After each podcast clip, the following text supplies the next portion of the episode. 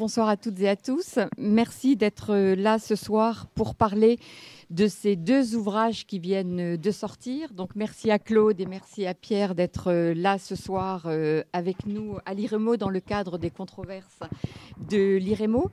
Alors, je vais vous présenter rapidement euh, Claude qui va prendre la parole en premier. Donc, Claude Guibal, que vous connaissez, j'imagine tous en écoutant la radio, qui est journaliste, grand reporter, qui a vécu de nombreuses années au Caire, euh, qui est rentré maintenant à Paris et qui, après avoir été chef du service international à France Culture, est maintenant à France Inter et continue à travailler et à se promener dans cette région du monde. Et l'idée, j'ai l'impression de ce livre, mais elle va vous en parler évidemment mieux que moi, l'idée de ce livre est venue de ces différents reportages et de ce long séjour au Caire où elle a euh, découvert cette réalité du, Proche et du Moyen-Orient et qui lui a donné envie d'écrire euh, sur ce que c'est qu'aujourd'hui que l'islamisme, alors euh, je pense qu'elle va aussi revenir sur les termes utilisés.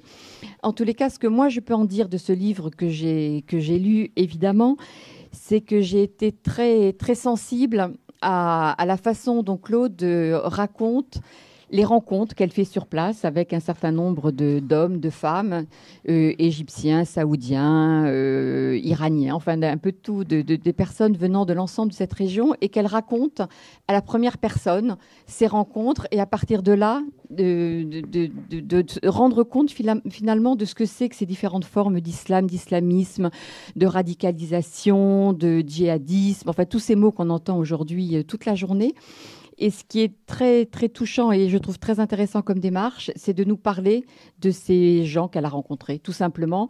Mais quand je dis tout simplement, c'est pas du tout pour réduire la portée de ce que c'est, mais c'est pour justement donner à comprendre ce que sont ces personnes avec lesquelles elle discute. Et c'est ce qu'elle raconte dans son livre et qui permet de mieux comprendre certaines réalités, parce qu'il y a parfois des choses qu'on a dû un peu de mal à comprendre quand même. Euh, et en lisant ça, c'est vrai qu'on comprend beaucoup mieux la démarche de certains, et ce qui permet, je pense, de mieux en tous les cas ce qu'est cette euh, réalité.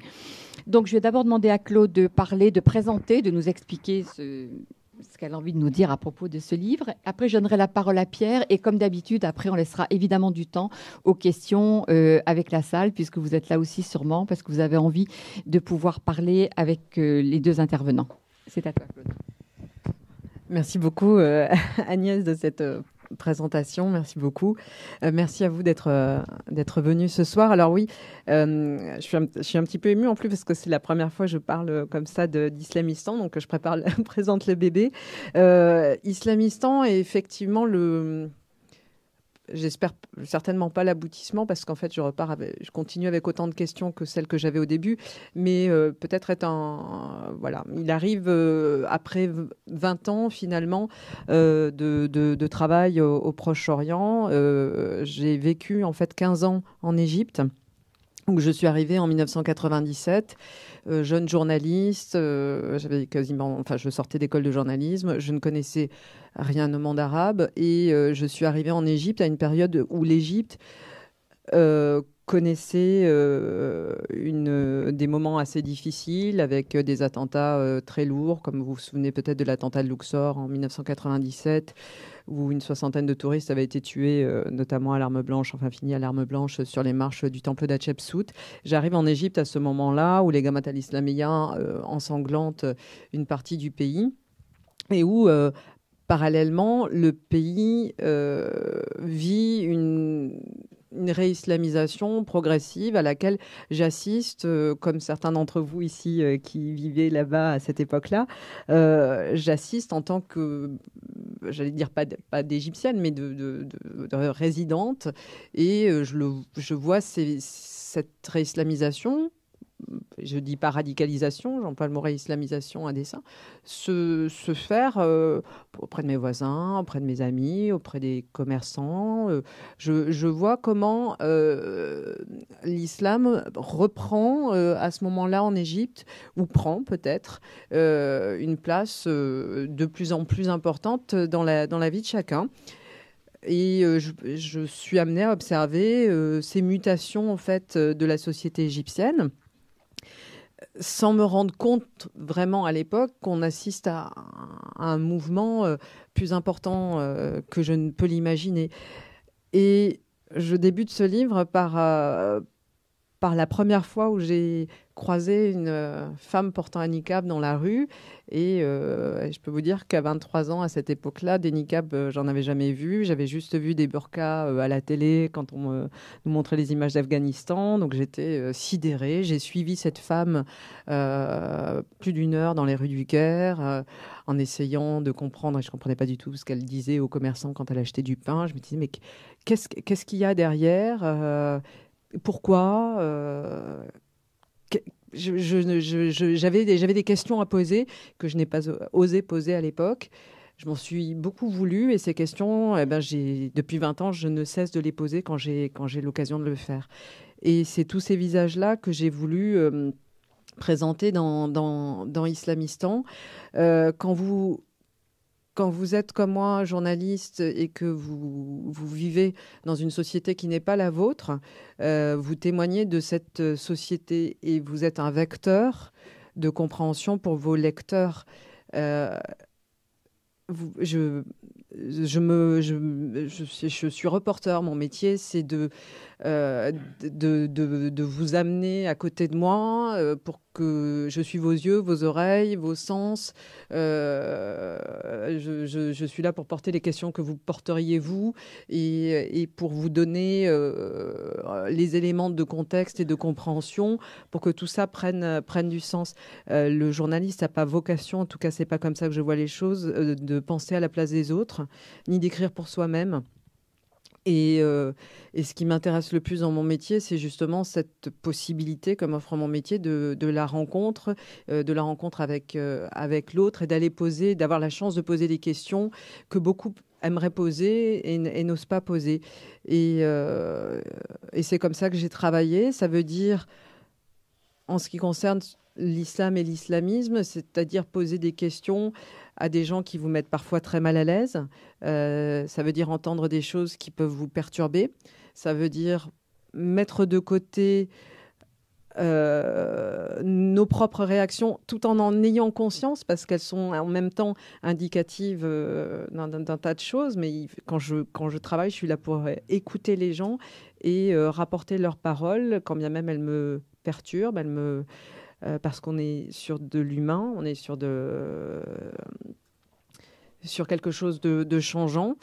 Et quand je suis rentrée en, vivre en France il y a, a 3-4 ans, euh, beaucoup de gens m'ont dit, euh, parce que j'ai eu la chance, j'emploie ce mot à dessein aussi, de, vivre la, révolution égyptienne de, de, 2011, beaucoup de gens m'ont dit, oh là là, c'est terrible ce qui se passe en Égypte des années de dictature pour choisir les frères musulmans. Euh, comment, les gens ont pu faire un truc pareil et là, je me suis dit, mais il faut, il faut expliquer ce que sont les frères musulmans, il faut expliquer comment euh, c'était logique, euh, tout bêtement logique, qu'on le veuille ou non, que ça fasse plaisir ou pas, mais qu'une énorme partie de la population égyptienne à ce moment-là décide, choisisse d'aller vers les, frères musulmans. Tout cela avait une explication. Euh, on me disait, mais comment ça se fait que des millions d'Égyptiens soient, soient des terroristes? Je me dis, oula, calmons-nous. Euh, et puis, j'ai commencé à entendre dire, oui, alors les musulmans, qui, les frères musulmans qui sont salafistes, là encore, je me dis, oh, allez dire à un frère musulman qu'il est salafiste. c'est, euh, j'ai tendance à dire en rigolant souvent euh, que c'est comme un supporter de l'OM et un supporter du PSG. Ils adorent tous le foot ils peuvent pas se blairer. Donc, c'est, c'était tout. Bon, ça, c'est pour rire, mais c'est voilà, je me suis aperçue que le mot islamiste euh, dans notre société recouvrait des profils et des gens très très différents. Un député de l'AKP, on le qualifie d'islamiste. Euh, un frère musulman est un islamiste, un salafiste est un islamiste, euh, un djihadiste est un islamiste, une jeune fille de banlieue lyonnaise qui va se mettre à porter un niqab est une islamiste une jeune fille égyptienne qui porte le voile et qui va se mettre à faire euh, les prières de Tarawih, par exemple, qui sont les prières euh, qu'on peut faire pendant la, période de, Ramadan, les prières supplémentaires du soir. Tout ça, on va dire qu'elle s'islamise et tout ça. Est-ce que c'est vraiment le cas? Est-ce qu'on parle à chaque fois de la même chose? Donc il y avait ce mot valise qui recouvrait des des réalités de gens très différentes et, j'avais envie euh, bah, d'aller près et, de raconter que les choses n'étaient pas si simples que ça. Quand on me disait ces femmes qui portent un niqab et qui sont obligées de porter un niqab par leur mari ou par leur père, euh, ben, quand je suis allée poser des questions en disant alors c'est votre mari ou c'est votre père qui vous oblige à porter un niqab, évidemment j'ai pas eu ces réponses-là. Et, euh, et, à chaque fois j'ai voulu poser des questions avec le maximum de, euh, de sincérité et d'échange. Donc ça veut dire qu'il faut aller prêt, il faut être prêt à entendre, il faut être prêt à argumenter, à contre-argumenter. Il y a eu des fois où ça a été difficile quand vous êtes une femme et que vous voulez euh, interviewer, je ne sais pas moi, un cher salafiste, déjà ça peut être compliqué euh, parce qu'il ne veut pas forcément vous parler, il va vous parler derrière une tenture ou derrière un mur, derrière une porte. Euh, parfois on peut vous dire des choses pas très agréables, mais au cours de ces 20 ans, ces rencontres ont toujours été extrêmement enrichissantes, perturbantes je me suis, j'ai toujours voulu, et c'est comme ça que je vois mon métier, euh, faire un, Alors, je suis nulle en maths, donc c'est pas un 360, c'est un 180 degrés pour me mettre à la, à la place de l'autre. Je, je pense qu'on est tous des êtres complexes, contradictoires. On veut tous des choses et leur contraire. On, on a des principes, on les bafoue toute la journée. Donc, euh, ce qui est valable pour nous est valable pour les autres. On est tous issus aussi d'une histoire, euh, d'une famille, d'une foi, d'une histoire d'un pays, d'un contexte social. Euh, chaque, chose nous contribue à nous modeler et, explique les choix qu'on peut faire ou qu'on ne, fait pas. et je pense que c'était intéressant de, montrer comment on pouvait être amené à faire, euh, à prendre un choix plutôt, plutôt qu'un autre. Je voulais aussi montrer que l'islamisme, non seulement c'est quelque chose euh, qui regroupe plusieurs, plusieurs réalités, plusieurs visages différents, mais que les frontières entre ces mondes islamistes sont aussi poreuses, dans un sens comme dans un autre. Elles sont aussi mouvantes et pas forcément toujours pérennes, c'est-à-dire que des gens que j'ai connus euh, il y a 15 ans, euh, ont pu avoir euh, faire eux-mêmes leur chemin. Je raconte l'histoire de, de, femmes qui ont choisi d'enlever leur niqab et qui expliquent pourquoi elles l'ont fait. D'autres personnes qui sont à l'inverse allées vers des formes d'islamisme plus radicales, qui expliquent aussi pourquoi ils l'ont fait. J'ai voulu aller dans plusieurs pays pour aller voir quand on parlait de l'Arabie saoudite ou de l'Iran, euh, l'Iran qui est par exemple euh, le pays de la révolution islamique, eh bien, qu'est-ce que, qu'est-ce que ça voulait dire? Pour nous, euh, vu de France, l'Iran, c'est, c'est une terre islamiste. Alors allons voir, allons poser la question, allons poser la question à, à des gens comment on a pu porter un régime comme, comme celui qui a été issu de la révolution iranienne, comment, comment, des, comment des laïcs de gauche ont pu accompagner euh, la prise, l'accession au pouvoir euh, de l'ayatollah Khomeini. C'était intéressant pour moi de, d'essayer de comprendre comment, à cette époque-là, euh, des gens ont pu, ont pu se dire, finalement, le voile, ça nous semblait une, petite perte par rapport à toute la liberté qu'on espérait gagner de tout ça. Donc voilà, je voulais, je voulais poser, poser ces questions-là, montrer ces, ces différents visages. J'ai été très perturbée euh, parfois par des, par des questions qu'on a pu me poser. Je me souviens en Égypte, alors qu'on était en France en plein débat sur le voile en France, d'une amie égyptienne, musulmane, non voilée, qui me parle de la polémique en France, qui bien sûr me demande mon avis. Et puis je finis par lui dire, oui, mais enfin, il y a la loi sur la laïcité. Et donc cette jeune femme bondit et me dit, oui, de toute façon, en France, vous êtes, euh, vous êtes tous athées. Alors je dis, ah ben non, euh, non, non, on n'est certainement pas tous athées. Par contre, on est tous, euh, on est théoriquement tous laïcs. Enfin, et la, laïcité, euh, la loi, la loi de 1905, etc. Et puis elle me dit, mais c'est quoi la différence laïque, athée? Et je comprends dans la discussion qu'elle ne voit absolument pas quelle est la différence. Et pour moi, donc là, à ce moment-là, je cherche les mots, sauf que je ne les trouve pas non plus, parce que pour moi, la laïcité, fait presque partie de mon ADN. Euh, je me suis jamais posé la question, en fait, en tant que petite française à cette époque-là, de euh, qu'est-ce que qu'est-ce que voulait dire la laïcité, dans quel contexte elle avait été euh, issue, et pourquoi pour moi c'était quelque chose d'essentiel. Et, et, en Égypte, il faut savoir qu'en Égypte, la carte d'identité est inscrite sur les papiers d'identité. Vous n'êtes un citoyen égyptien que si vous êtes euh, musulman, chrétien ou juif. Sinon, vous n'avez pas de carte d'identité. Donc, vous n'existez pas. Et donc, euh, essayez d'expliquer, moi, aux lecteurs français, que euh, un monde éventuellement sans Dieu, où Dieu n'est pas la centralité du monde, eh ben, pour la majorité des Égyptiens, c'est quelque chose qui n'est pas compréhensible. Et donc, voilà, moi, mon, je pense que mon travail, c'était de pouvoir expliquer euh, aux lecteurs des journaux ou aux auditeurs des radios pour lesquels je travaillais, euh, toute cette complexité du monde qui m'entourait. Et, voilà, et c'est la, démarche aussi euh, d'Islamistan.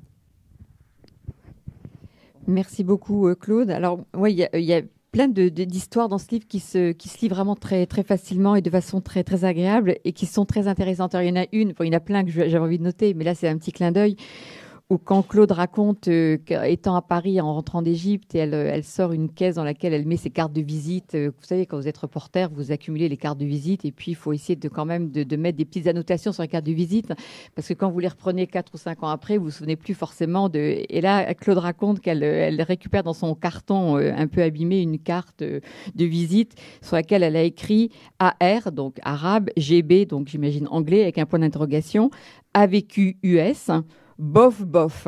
Alors, je te laisse raconter là-dessus. Oui, alors.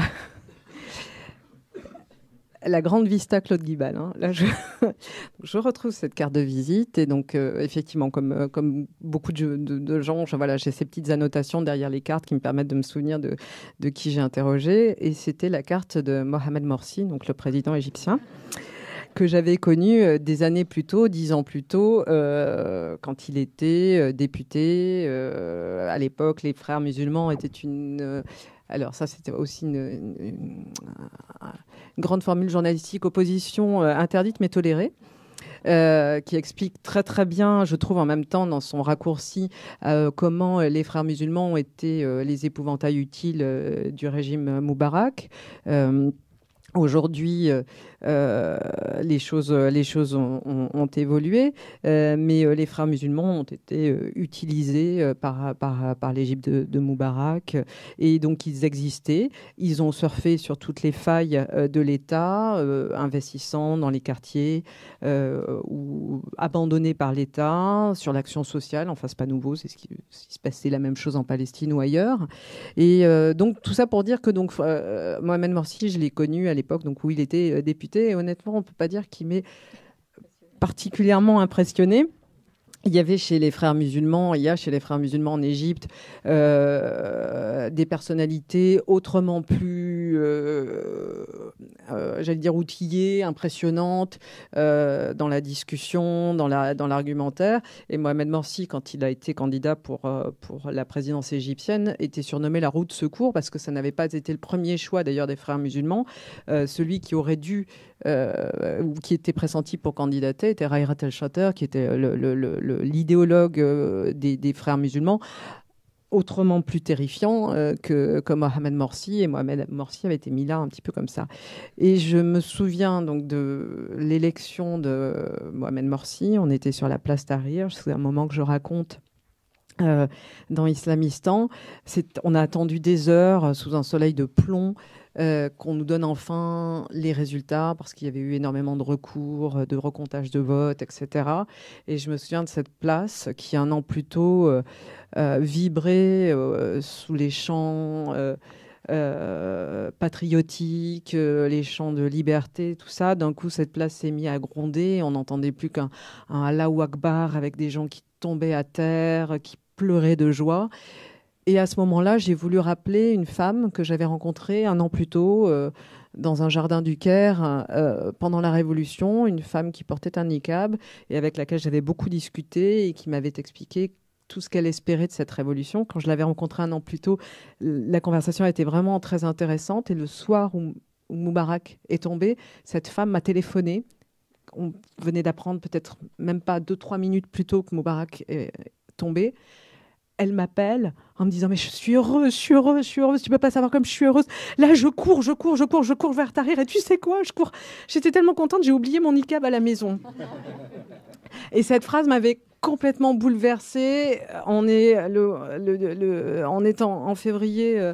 En février 2011. Euh, cette phrase, j'imaginais, cette femme me téléphonait, elle avait la voix qui partait dans tous les sens. Enfin, j'étais très émue. J'étais très émue. Donc, forcément, quand Morsi est élu euh, un an plus tard, euh, je l'appelle et elle me dit Oh, mais qu'est-ce que je suis contente et je suis contente que tu m'appelles et tu te comprends. Tu vois, cette révolution, elle a tout changé. Nous ne serons plus jamais comme avant. Nous sommes libres, libres, libres. Et puis moi, j'entends rien. Tout le monde hurle, la foule autour. Il y a des dizaines de milliers de personnes qui hurlent à la Akbar. Je me mets dans un coin de la place Tahrir. Je suis accroupie comme ça avec mon, téléphone. Et je lui dis, mais ça, ça marche, ça marche. Euh, j'ai essayé de prendre en note. Je lui dis, il faut qu'on se, il faut qu'on se parle tranquillement. Il faut que tu me racontes. J'ai vraiment envie de que tu me racontes ce que tu, ce que tu vis, tout ça.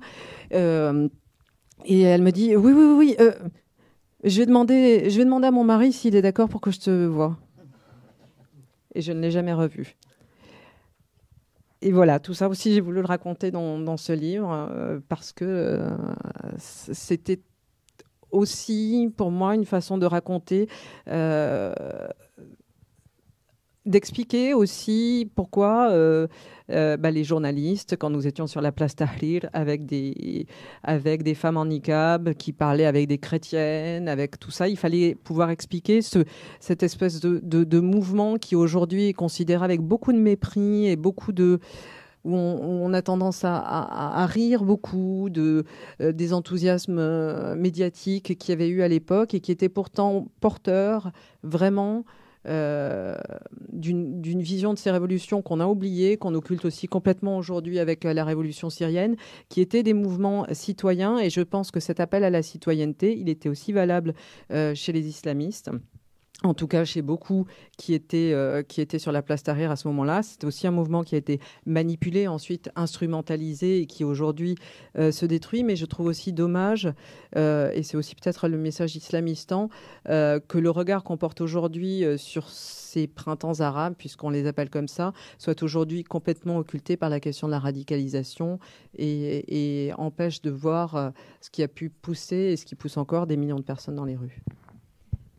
Merci beaucoup, Claude. Et ça va faire une très bonne transition avec le deuxième ouvrage dont vous allez parler maintenant, qui est le guide du petit djihadiste. Alors, je pense que ça va vous intriguer, mais vous allez voir que ça va être très, très intéressant. Alors, Pierre Conessa, qui est l'auteur donc de ce livre, qui est un ancien haut fonctionnaire au ministère de la Défense, spécialiste des questions de défense, et qui est auteur de plusieurs ouvrages, dont La fabrication de l'ennemi, un livre dont on a beaucoup parlé à l'époque lorsqu'il est sorti. Alors, je vais laisser Pierre parler de ce livre. C'est un livre euh, dont le titre peut paraître évidemment déroutant, mais qu'il faut évidemment prendre au deuxième degré. Et ça, Pierre est un spécialiste du deuxième degré et de l'humour, donc je le laisse présenter l'ouvrage. Merci Agnès. Oui, si vous voulez lire un livre sérieux, lisez le, livre de Claude. Moi, euh, moi j'ai fait ce livre parce que je ne suis spécialiste de rien. C'est-à-dire que comme je suis un haut fonctionnaire, je fais travailler les autres. J'ai fait travailler Agnès d'ailleurs, c'est pour ça qu'on est là aujourd'hui. Et ce qui m'a le plus intéressé dans le moment où on a travaillé ensemble, et puis ce que j'ai fait au ministère de la Défense, ça a été le comparatisme. Et d'après ce que, comme je le, disais, le signalait Claude, si vous voulez, il y a quelque chose qui manque dans notre réflexion dès qu'on parle du monde arabo-musulman, c'est de se rendre compte que, par exemple, il existe un radicalisme dans tous les grands monothéismes aujourd'hui. Et on l'oublie complètement parce que, euh, évidemment, celui du, djihadisme aujourd'hui occupe tellement le paysage qu'on en oublie de savoir si le djihadisme est une réaction à quelque chose. Donc moi, j'ai voulu écrire un bouquin euh, qui soit lisible pour des gens qui, effectivement, euh, ont des insomnies la nuit et donc n'ont pas envie de lire un livre qui les rendorment, si vous voulez, mais un livre qui au moins leur permette de profiter complètement de leurs insomnies. Donc j'ai appelé le livre Guide du petit djihadiste pour les adolescents, les parents, les enseignants et les gouvernants. Euh, vous voyez pourquoi je l'ai écrit comme ça, euh, sachant que de toute façon les gouvernants seront probablement les derniers à le lire, parce qu'effectivement, eux, ils savent tout, ils ont une interprétation sur le djihadisme qui est effectivement une, comment dire, une interprétation psychotique, c'est-à-dire tous ces gens sont devenus fous. Et effectivement, donc, si on constate qu'il y a une épidémie mondiale de, folie, c'est beaucoup plus simple comme explication. Ça évite d'avoir un quelconque euh, tentative de compréhension. Encore une fois, la compréhension n'étant pas l'adhésion, mais simplement la façon de faire comprendre. Donc moi, je me suis amusé à écrire ce, bouquin, euh, encore une fois, avec une... Comme si c'était un trip advisor, si vous voulez, du, djihadisme, c'est-à-dire donner des conseils qui sont toujours des conseils assis sur des exemples vrais. Hein, c'est pas, j'ai pas inventé. J'ai toujours cherché les références, je les signale, etc. Mais en même temps, comme dans le TripAdvisor, je dis attention, euh, je dirais pas tel hôtel, mais tel prestataire de service, Al-Qaïda ou Al-Nosra ou euh, l'État islamique, euh, il y a tel avantage, tel inconvénient, etc. Bon. et donc, faire des remarques critiques, si vous voulez, qui à un certain moment renvoient à nos propres, à nos propres modes de pensée. Donc, si vous voulez, le, la première partie, c'est très simple. Hein. tu as décidé de partir. Je m'adresse évidemment au candidat. Hein. je m'adresse pas. Je, le fais pour que ce soit lui ou que ses parents comprennent comment il fonctionne. Donc, euh, évidemment, il y a des bonnes raisons de partir, qui peuvent être des raisons euh, de, comment dire de, dérives, si vous voulez, sociaux, socio-éducatives de jeunes, etc. Il y a aussi des conversions dans des classes, moyennes. Et donc, il y a beaucoup de choses, si vous voulez, qu'il faut essayer de rassembler dans une, présentation qui fasse qu'on se dise effectivement, il y a une part de rationalité, il faut s'attaquer aux racines de la chose plutôt que de se constater et de dire encore une fois qu'il y a quelque chose qui est une espèce d'emprise sectaire et que cette emprise sectaire explique tout. L'emprise sectaire fonctionne, mais pourquoi celle-ci fonctionne mieux que d'autres? Euh, donc je vais très rapidement, si vous voulez. Je mets simplement une mention à la fin sur le thème, euh, puisque tous ces gens sont des formes de rébellion, si vous voulez, pour notre société, je mets quand même à la fin le fait que si vous êtes rebelle parce que vous lisez la rubrique culture de Libération ou que vous avez effectivement, euh, vous fumez un pétard de temps en temps, ou si vous êtes un, adhérent, si vous voulez, de comment c'est, transsexuel, homosexuel, machin, ne partez pas, vous ne courez pas. Ce n'est pas ce type de rébellion qu'on attend là-bas. Hein, faites attention. La deuxième partie est consacrée à la rupture. C'est-à-dire qu'effectivement, on constate bien qu'il y a quand même quelque chose qui est une contestation profonde de notre société, donc qui se marque par une démarche de rupture. Et cette démarche de rupture, évidemment, à ce moment-là, il faut savoir à qui on s'adresse. C'est-à-dire choisir le bon prestataire, par exemple. Quand vous partez en vacances ou en voyage, il est évident que partir euh, avec l'État islamique ou avec Al-Qaïda, ça présente un certain nombre de propositions de ce que ici vous attend là-bas, avec effectivement la société égalitaire, la société de fraternité absolue, la rémunération, etc. Mais les exemples vécus montrent que ce n'est pas toujours aussi simple. Et puis surtout, il y a une concurrence entre les deux prestataires. Donc il faut faire attention parce que comme ils se battent en même temps en Syrie, il ne faut quand même pas changer de prestataire en cours de route. Sinon, vous risquez d'avoir des problèmes. De la même façon, vous ne pouvez pas contester une fois que vous êtes parti, vous êtes embarqué. Euh, c'est comme avec les agences de voyage, vous pouvez protester, mais au retour. Bon, après le retour, je le traiterai plus loin, mais il vaut mieux pas protester quand on est dedans. Euh, le... Pourquoi j'insiste sur cette distinction pour les prestataires? Parce qu'on a inventé l'arme absolue qui s'appelle le takfir, c'est-à-dire qu'effectivement, chacun des deux se donne le droit d'excommunier l'autre. Le takfir, c'est une espèce de pistolet des intégrateurs, si vous voulez, comme dans les films de science-fiction, où tout à coup, l'autre n'existe plus. Et euh, j'ai un, paragraphe que j'ai appelé super musulman contre uber musulman parce qu'effectivement, chacun des deux se prétend plus musulman que l'autre. Évidemment, plus que l'autre, à la concurrence, c'est un peu comme la querelle sino-soviétique, si vous voulez. Chacun des deux prétend que c'est lui qui détient la véritable interprétation du livre sacré. Bon, pour la querelle sino-soviétique, c'était les œuvres de Marx, de Lénine, etc., etc. Là, c'est effectivement la lecture du Coran avec les hadiths et avec quelques interprétations bien particulières qui excluent de toute façon toute autre forme. Alors pourquoi j'insiste là-dessus? Parce qu'effectivement, la troisième partie, c'est sur le combat. C'est-à-dire que, comme dans tout processus sectaire, il y a le moment où vous avez été séduit, il y a le moment où vous êtes entré dans la secte, et puis il y a le moment où il faut défendre la cause. Et là, évidemment, défendre la cause, ça veut dire prendre les armes et donc se battre. Alors la première question, c'est qui est l'ennemi, ce qui est quand même une question assez importante, puisque le constat, encore une fois, fait sur le terrain, c'est que d'abord, n'importe quel individu sera d'abord amené à tuer du musulman. Alors le musulman, dans la hiérarchie, c'est d'abord du chiite, ça c'est le fond, ne pas le fond de la merde, parce que ce serait, mal, ce serait mal poli, mais c'est la pire des engences pour les salafistes djihadistes aujourd'hui. C'est-à-dire que massacrer du chiite est la chose, si vous voulez, qui vous garantit une marche euh, vers le paradis. Il y a beaucoup de, il y a des vidéos, par exemple, il y en a une qui était restée assez célèbre, où un, coupeur de route arrête des routiers venus de Turquie et leur demande combien de prosternations dans la prière du matin. Et comme les types répondent mal, ben, ils les abattent. C'est parce que ce sont des chiites, ils n'ont pas le bon nombre de prosternations, donc même pas de jugement, pas de problème. Donc dans la hiérarchie, il y a d'abord les chiites, ensuite il y a les mauvais musulmans. Alors les mauvais musulmans, dans le vocabulaire de Al-Qaïda, c'est les hypocrites. Bon, les hypocrites, c'est pas vous ou moi, sinon il n'y aurait plus personne à la surface de la Terre. C'est les hypocrites, c'est les mauvais musulmans. Donc alors vous aurez les dirigeants, vous aurez les autres pratiques juridiques de l'islam, etc. les soufis, très mal placés les soufis, parce que prennent une distance philosophique vis-à-vis de l'interprétation du Coran, ce qui est exactement à l'opposé de ce que les salafistes veulent faire. Quand vous avez des soufis qui vous disent euh, Dieu doit être miséricordieux, sinon son paradis serait vide, euh, vous avez une distance qui, voulait, qui est proche de la philosophie grecque quand même.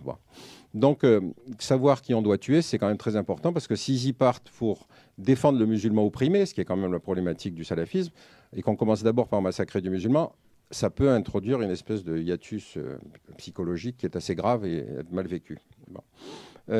donc, le deuxième partie, si vous voulez, dans le combat, c'est les spécialités. C'est-à-dire que, encore une fois, il faut vérifier les prestations qu'on vous promet par exemple, est-ce que vous apprendrez à décapiter? Est-ce que vous apprendrez à couper les mains? Est-ce que vous apprendrez à faire la torture, etc. Et alors, à chaque fois, si vous voulez, comme dans restant dans l'esprit du TripAdvisor, je dis faites attention. Par exemple, si c'est la décapitation qui vous plaît, partez plutôt en Arabie Saoudite, parce qu'en Arabie Saoudite, vous pourrez faire la même chose sans être poursuivi par la justice française si vous revenez, puisqu'ils ont lancé un appel à candidature pour huit bourreaux. Donc, de la même façon, si vous partez parce que vous aimez les armes, partez plutôt aux États-Unis. Vous pouvez tuer du noir avec beaucoup de chance, surtout si vous êtes dans un État du Sud et que vous êtes blanc, par exemple. Donc, vous voyez, il y a des conseils pratiques de façon à ce que vous puissiez satisfaire vos, envies sans que automatiquement vous ayez les, contre, effets euh, pervers qui vous attendent à la sortie.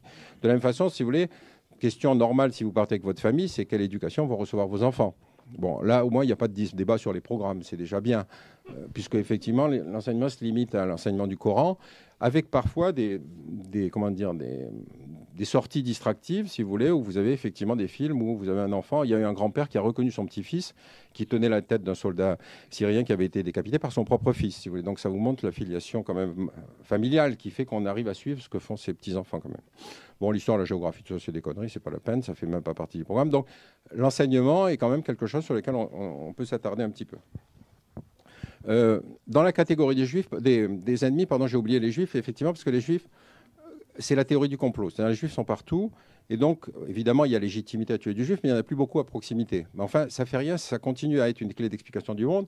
Alors, effectivement, j'adhère à leur théorie, les juifs sont partout, puisqu'une des meilleures traductions du Coran a été faite par Chouraki, qui bien évidemment est juif. Donc ça, c'est quand même grave, je veux dire, quand on en arrive à ces situations-là, ça vous prouve bien la pénétration des juifs, si vous voulez, partout, et qui explique que, vraiment, il faut se méfier. Bon.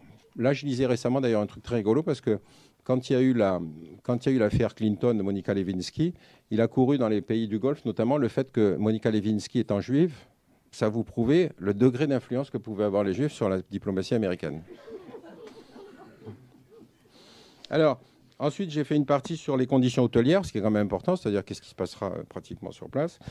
Euh, sachant que de toute façon, si vous êtes mécontent, l'État islamique est quand même le seul État dans lequel vous n'avez pas besoin de visa d'entrée, vous avez besoin d'un visa de sortie. C'est quand même une originalité. Évidemment, il faut faire attention dans la façon de négocier votre visa de sortie, puisqu'encore une fois, si vous exprimez une, comment dire, vis-à-vis des gentils organisateurs, des remarques critiques sur le fait que c'est parce qu'on vous avait raconté que vous n'avez pas les balles euh, pour tirer avec votre Kalachnikov quand vous fait payer les munitions ou des choses comme ça.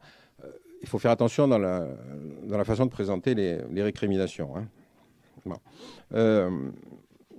Et puis, dernière partie, si vous voulez, c'est revenir. C'est-à-dire, effectivement, la question se pose. Et donc, j'explique qu'il y a quand même plusieurs possibilités. Vous pouvez retourner en Arabie Saoudite. L'avantage de l'Arabie Saoudite, euh, si vous n'avez pas le passeport, c'est plus compliqué. Hein, parce que la Oumma, pour les Saoudiens, c'est quand même la communauté musulmane. Mais enfin, si on a le passeport saoudien, c'est quand même mieux. Donc, euh, retourner en Arabie Saoudite, vous avez des programmes de déradicalisation qui sont très, très efficaces, puisqu'effectivement, ils, ils, transforment, pardon, ils transforment un salafiste djihadiste en wahhabite. Et évidemment, là, le chemin est assez court à parcourir. La seule condition qu'on leur demande, c'est de ne pas faire d'attentat sur le territoire saoudien. S'ils vont tuer du juif en Israël, ce n'est pas un problème. Mais par contre, euh, ils sont pardonnés, puis ensuite ils ont de l'argent, on entretient la famille, ils ont un boulot, etc. Ça, c'est une première possibilité. La deuxième, c'est partir aux États-Unis. Partir aux États-Unis, vous avez l'avantage du logement gratuit, de l'abri gratuit, Bon, vous avez des conditions de torture aussi, éventuellement, qui ont été légalisées, rappelez-vous, par l'équipe George Bush. Le problème, c'est que vous y êtes pour une durée indéterminée. C'est-à-dire, vous avez bien Guantanamo, il y a toujours des gens qui attendent d'en sortir. Et donc, faire attention au retour. Moi, je continue à conseiller de revenir en France parce que malgré tout, euh, la justice française est encore celle qui fonctionne à peu près le mieux. Et que même s'il faut passer par la case prison, de toute façon, on est au moins garanti de ne pas disparaître dans une salle de torture. Euh, c'est déjà pas mal. Donc, vous voyez, je me suis amusé à écrire ça. Je me suis amusé à écrire ça pour que ce soit lisible. Et euh, j'ai commencé mon bouquin en disant quand même une chose qui me paraît importante et à rappeler, c'est que si je reçois des menaces de mort alors qu'en fait je ne critique pas le prophète, que je trouve plutôt un personnage assez étonnant et assez remarquable, c'est que le type qui émet des, comment dire, des menaces de mort sur moi se prend pour le prophète. Et ça, ça lui ferme les portes du paradis. Donc j'espère que ça va me protéger. Donc je pense que la présentation de Pierre vous donne une, idée de la nature de, cet ouvrage, euh, avec quelques phrases quand même. Alors je ne vais pas toutes vous les citer parce que vaut mieux que vous le lisiez.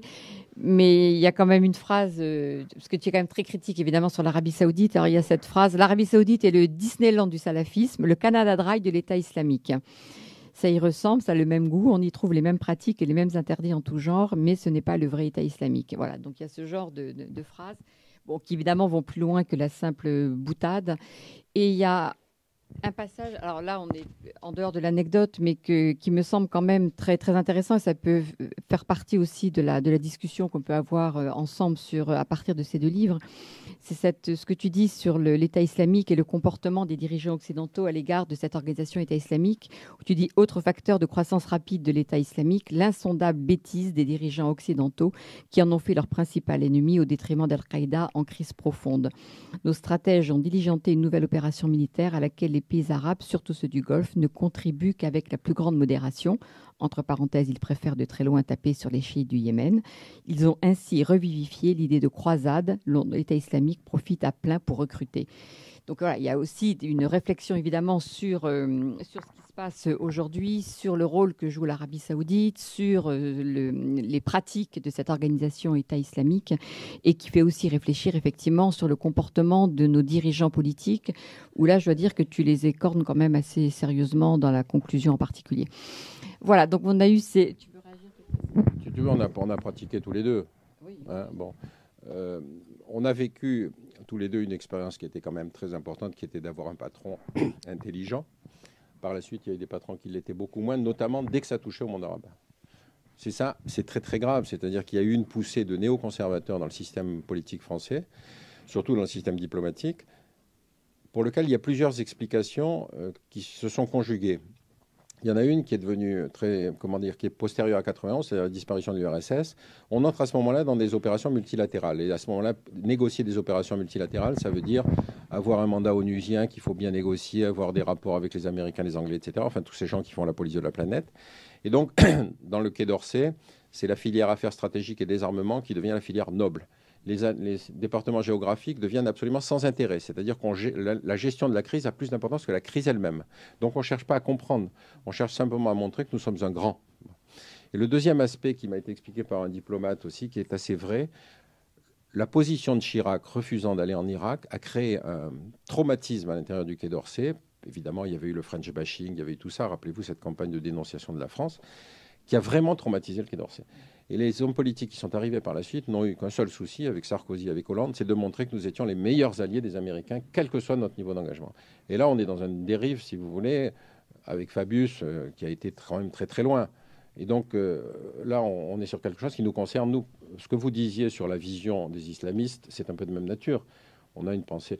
Moi, je voyais par exemple l'autre fois une jeune fille dans la rue qui était voilée et elle avait un pantalon déchiré, vous savez, les pantalons à la mode. Donc je me disais, c'est très rigolo, je suis exactement dans votre position, c'est-à-dire il vaut mieux comprendre et savoir qu'est-ce que signifie pour une jeune fille, simplement par adhésion vis-à-vis de sa famille, de prendre le voile, simplement pour montrer qu'après tout, il n'y a pas de raison de ne pas être fière d'être musulmane. C'est tout. Ça ne va pas plus loin. Mais je trouve que la société française a quand même beaucoup évolué sur le sujet. Je ne sais pas si c'est votre sentiment, mais moi j'ai trouvé que quand même... Euh, évoluer dans quel sens?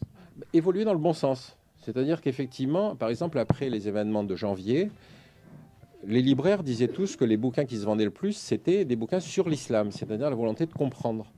Et moi, je m'étais amusé, après le 11 septembre, à regarder comment se crée un choc traumatique dans une société, c'est-à-dire qu'est-ce qui était sorti sur le marché du livre dans les quelques mois qui avaient suivi le 11 septembre. Et sur le marché américain, je crois qu'il y avait à peu près 375 bouquins qui étaient sortis dans l'année, qui, utilisaient toute la, comment dire, la sémantique de la guerre froide, la quatrième internationale, la menace islamiste, etc., le Al-Qaïda, machin. Euh, le premier bouquin sur le 11 septembre étant sorti le 24 septembre. Ça prouve qu'il y avait un type qui avait marné quand même. Hein. Alors ça a été décliné sur tous les tons, c'est-à-dire le 11 septembre vu à travers les yeux d'un enfant, des choses comme ça. Euh, en France, c'était pas mal non plus, mais enfin, c'était déjà moindre. Par contre, après les attentats de janvier, si vous voulez, il y a eu très peu de bouquins qui étaient sur le ton de la menace ou sur le ton d'une espèce de, dire, de société secrète, si vous voulez, qui menace. Ça a été beaucoup plus un effort de compréhension Et moi, ça me rassure plutôt. Je ne sais pas si c'est votre sentiment.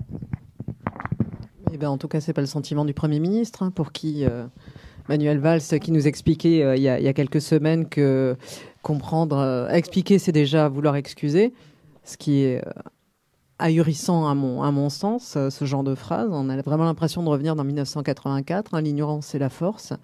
Euh, non, euh, comprendre, comprendre, c'est certainement pas chercher à excuser. il y a quelque chose qui m'a frappé quand je, il y a quelques années, quand je venais de rentrer en France d'ailleurs, j'ai eu à travailler sur l'affaire Mera. Et donc j'étais à Toulouse au moment de, au moment de l'assaut. C'était de m'apercevoir que dans la rue où était né Mohamed Merah étaient nés et grandi euh, les chanteurs de Zebda. Exactement au même endroit, quasiment au même moment. Et on voit qu'il n'y a pas de déterminisme. Hein. Euh, on a tous un cerveau, un libre arbitre, euh, etc.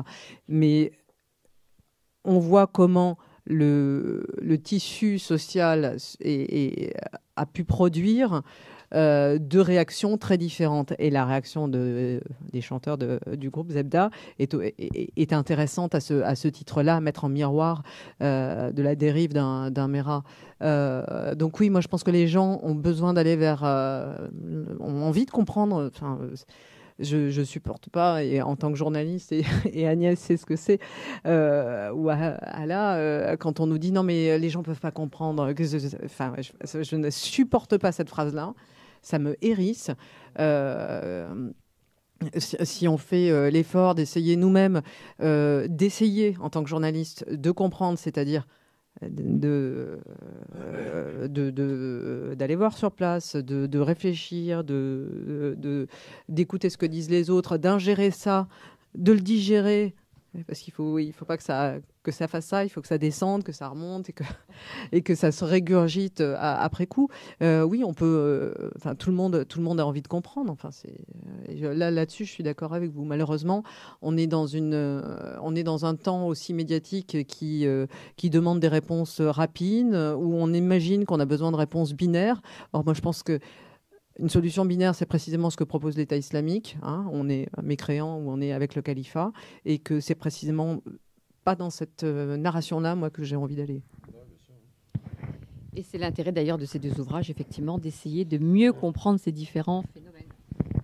Moi, il y a quelque chose qui m'a frappé quand il y a eu le massacre de San Bernardino. Vous vous souvenez, c'est aux États-Unis, un couple euh, pakistanais euh, femmes nouvellement arrivées, enfin formées en Arabie Saoudite, etc. Et puis ils prennent les armes, on ne sait pas trop pourquoi, ils vont dans l'entreprise où travaillait le mari et ils tuent 14 personnes. Bon. Ce qui est intéressant, c'est que c'était le 360e ou le 370e mass shooting aux États-Unis de l'année, hein, de l'année 2015. Bon. Mais celui-là était grave parce que c'était des islamistes. Ça voulait dire, bon, tous les autres, vous en occupez pas, c'est nos, nos mass shootings. Au lieu d'avoir le débat sur les armes, c'était le débat sur l'islam. Donc vous voyez comment à travers une problématique déjà préconditionnée, puis vous avez pris le discours de Trump, il faut fermer la porte à tous les musulmans, etc.